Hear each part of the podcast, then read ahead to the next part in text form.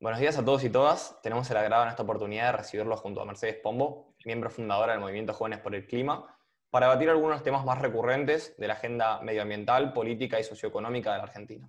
Antes que nada, Mercedes, te agradezco por tu compañía y si te parece empezamos con la primera pregunta. Gracias a vos. Lo primero que me gustaría consultarte se vincula al tema de incendios en Córdoba y en el Delta del Paraná. Es bien sabido, eh, por la mayoría de la población argentina, con buen porcentaje estos incendios son justamente intencionales y que responden al desarrollo de negocios inmobiliarios y a la limpieza de los campos para su aprovechamiento productivo y no tanto quizás a factores naturales como el cambio climático. En este sentido, el ministro de Ambiente y Desarrollo Sostenible, Juan Cabandier, comentaba eh, hace algunos meses ya que era necesario empezar a revisar nuestras actitudes ambientales y los métodos productivos para evitar que estos daños irreparables sigan ocurriendo como estaba pasando en la provincia de Córdoba. Habiendo dicho esto, ¿en qué medida crees que los así llamados desastres naturales en la Argentina responden a falencias inherentes al sistema productivo agrario vigente? ¿Y en qué medida crees que son producto de fenómenos más generales, más globales, de destrucción medioambiental y prácticas de consumo irresponsable, digamos? Bueno, eh, creo que hay una confluencia de las dos cosas. Eh, hay una parte de em, influencia en lo que estamos atravesando como Argentina, de los fenómenos climáticos, heladas, vientos fuertes en la zona del, Delta del Paraná, una bajante extraordinaria del, río. Eh, también estamos viviendo una sequía histórica. Em, en agosto, en, el mes de agosto pasado, el 60% del país se encontraba en estrés hídrico, es decir, esos fenómenos climáticos son reales y influyen en la propagación de los incendios, pero no alcanzan a la hora de explicar eh, los incendios que en este momento están afectando a 11 provincias. Eh, la cuestión es que por un lado están estas condiciones que hacen que se propaguen los incendios con más rapidez y que también eh, se mantengan, pero el inicio se explica a través en un 90% de la incidencia humana. Hay, un 90% de los incendios son intencionales, no son naturales, y dentro de este 90% hay un muy pequeño porcentaje de casos accidentales, em, como asados mal apagados, colillas de cigarrillo y cuestiones por el estilo, y un gran porcentaje que tiene que ver con intereses corporativos que eh, llevan a cabo incendios intencionales con el fin de, por ejemplo, extender la frontera agropecuaria o con el fin de una zona que es área protegida y que por ende no puede ser utilizada con el fin de establecer emprendimientos inmobiliarios eh, después de los incendios deje de ser área protegida o pierda su valor y que ahí se instale un emprendimiento inmobiliario. Y em, la medida en, la que estos factores se configuran tienen que ver mucho con en qué zonas se dan los incendios. Por ejemplo, en el delta del Paraná tienen que ver, bueno, con lo que decía, con eh, una bajante extraordinaria del río, por ejemplo, además del resto de los factores, y además tiene que ver con eh, bueno, una práctica frecuente de eh, incendios para generar rebrote para las pasturas, que eso no es una práctica nociva en sí, sino que justamente hay zonas en las que eso es legal y zonas en las que no, y el problema es cuando se lleva a cabo de manera desmedida, que en general tiene que ver con grandes productores agropecuarios, em, bueno, que se sale de control y sucede lo que está sucediendo.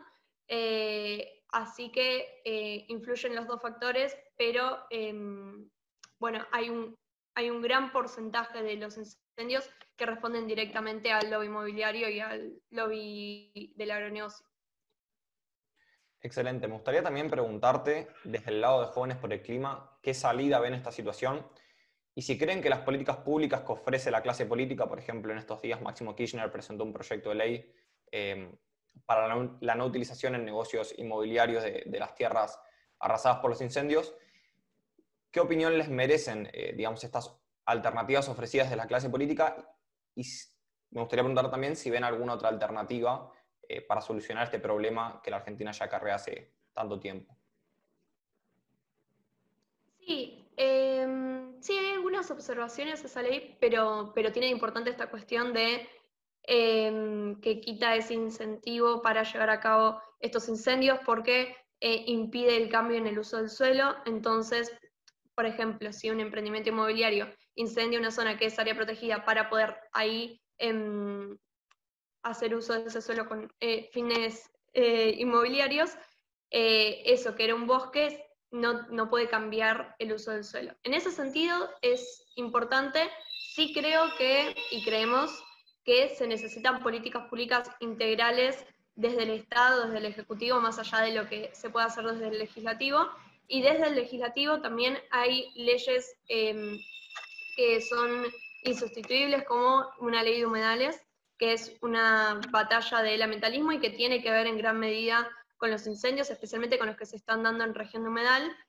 eh, que bueno, es un ecosistema fundamental, absorbe aún más dióxido de carbono que los bosques, y en este momento em, se está, peligrando y se está avanzando sobre los humedales eh, a un ritmo alarmante.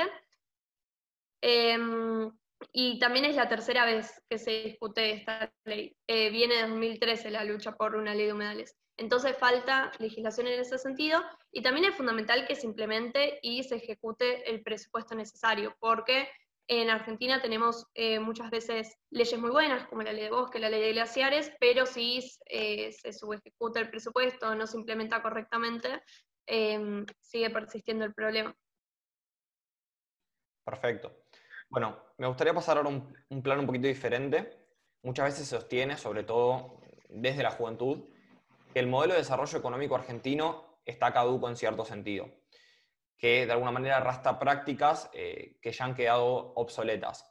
¿Hacia dónde crees o hacia dónde creen ustedes de Jóvenes por el Clima que tiene que transitar nuestra matriz socioproductiva en el largo plazo? ¿Y cuáles crees que son las falencias más inmediatas que tenemos que atender? ¿Ves factible, por otro lado, estos cambios, eh, quizás en cierta medida profundos, en estas condiciones de la Argentina 2020?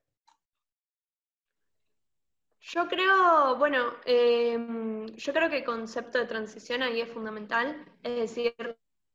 no, no se puede pretender por ahí, tenemos que aspirar a cambios paradigmáticos, pero eso no significa que sean de golpe, siempre em, contemplando las necesidades laborales y sociales de la población, pero me parece que la problemática no es que se está transicionando a un ritmo lento, sino que justamente cada vez se profundiza más eh, el modelo vigente por ejemplo, si vamos al modelo agroalimentario, em, ahí hay, con esto que decías vos, que este modelo es obsoleto, hay una serie de problemáticas que, se van a manifestar no solamente a largo plazo, sino también a mediano plazo, eh, que tienen que ver con que em, el modelo que prima ahora en la Argentina, que tiene que ver con el, que está asociado a un paquete tecnológico Em, que consiste en el uso intensivo de glifosato, en la siembra directa y en la falta de rotación de, cultivos, em, agudiza mucho el proceso de eh, desertificación y erosión de los suelos, que eso también tiene que ver con un fenómeno que es em, global, que, tiene que ver con el cambio climático, que es que cada vez se reduzca más la productividad de, los suelos. Entonces, si se combinan estos factores, lo que está peligrando es nuestra seguridad alimentaria y capacidad para producir alimentos em, en un futuro y poder garantizar la seguridad alimentaria de las futuras generaciones.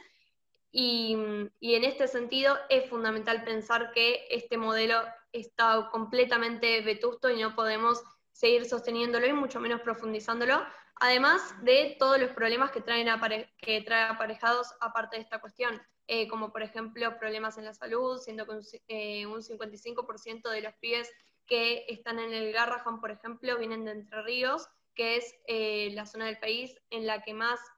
se hace uso del glifosato y que tenemos em, un récord mundial, tristemente, en el uso del glifosato. Entonces, que ahí necesitamos modificar una serie de prácticas eh, productivas que tienen que ver fundamentalmente con eh, diversificar nuestra matriz productiva y entender que no podemos depender de un solo sector em, como es el sector agrario para eh, sostener nuestra economía. Y esto tiene que ver, por un lado, con una dimensión, sí, eh, de salud y ambiental, pero también con una dimensión estratégica, si entendemos que eh, esta transición a nivel mundial está sucediendo y que, por ejemplo, en Europa, una de las medidas dentro del paquete de salida de, de la crisis de la pandemia, del paquete de medidas post pandemia, es em, un impuesto a partir de 2023 a, las, a los bienes que vienen de países con mayores emisiones del bloque. O sea que cada vez hay más medidas económicas que se adoptan con criterios ambientales y en ese sentido también tiene que haber una adaptación económica a eso. Excelente. Bueno, otra pregunta que me gustaría hacerte tiene que ver con un dilema que creo yo que en los últimos años y sobre todo en estos meses de pandemia se desarrolló muy fuerte eh, y tomó arraigo social, ¿no? Que es este dilema entre protección del ambiente y crecimiento económico. Más que nada pensando en países del tercer mundo, donde, eh, digamos, estas dos dinámicas eh, muchas veces parecen antagónicas. Aparece siempre este dilema cuando debatimos regulaciones industriales, aparece siempre que repensamos nuestro sistema de producción agraria y sobre todo apareció en el último tiempo también con este acuerdo que se está negociando con China en relación a las granjas industriales, ¿no? este debate de, bueno, entran, ingresan divisas, pero somos potencialmente una fuente de nuevas epidemias, somos fuente de destrucción medioambiental, eh, entre otros argumentos. ¿Qué tanto de real creen ustedes que tiene este trade-off, digamos, no? Ustedes de Jóvenes por el Clima dicen militar un ecologismo popular. ¿Cómo combinan estas dimensiones, digamos, el, la sostenibilidad ecológica de los proyectos productivos con la, eh, digamos, sostenibilidad social y económica. Bueno, yo creo que ahí hay una serie de contradicciones que vienen desde la teoría y que se manifiestan em, recién en esas instancias, por ejemplo, cuando surge una medida que es perjudicial para el medio ambiente, pero que vienen de mucho antes. Que por un lado está la contradicción entre que em, una de las exigencias a nivel internacional por parte de eh, los países que forman eh, parte, por ejemplo, em, de fondos internacionales eh, de préstamos, em, es el pago de las deudas financieras y, esa, y que muchas veces obviamente trae implicado una, una profundización de la matriz extractivista. Y que esa exigencia es concomitante con la exigencia de Em, cumplir con los objetivos de desarrollo sostenible, que también es una exigencia internacional. Em, y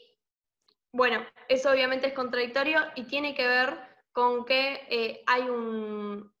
hay una concepción económica que excluye completamente la perspectiva ambiental y que, por ejemplo, considera al ambiente como una externalidad. Y en ese sentido, partiendo de esa premisa, evidentemente a la hora de eh, dar respuesta a esta problemática. Em, la teoría económica, por lo menos actual, que no contempla, por, eh, por lo menos la tradicional, va a ser ineficiente. Em, y también está la contradicción de que eh, se sigue hablando de la problemática socioambiental como una cuestión secundaria, mientras el panel intergubernamental sobre el cambio climático y la comunidad em, que representa a la comunidad científica a nivel internacional eh, a través de muchísimos estudios, viene advirtiendo hace años sobre em, la gravedad de las consecuencias de esta crisis y eh, que para bien o para mal, eh, la ciencia es donde como sociedad depositamos la capacidad de transmitir verdad y esto lo expresa en informes que firman todos los países cada cinco años. Entonces, evidentemente ahí hay una disociación entre em, lo que se advierte y, los compromisos internacionales y lo que sucede en la práctica, que tiene que ver también, como, como decías vos, con una serie de desigualdades que se dan a nivel internacional y bueno, esta eh, miseria planificada para América Latina, que también cuenta con la complicidad de actores locales que, por ejemplo, nos endeudan de manera insostenible y, eh, bueno, hacen que hoy en día nos encontremos en esta situación. Yo creo que, em, que bueno, eso, evidentemente no son contradictorios el, la concepción económica y eh, el aspecto ambiental, porque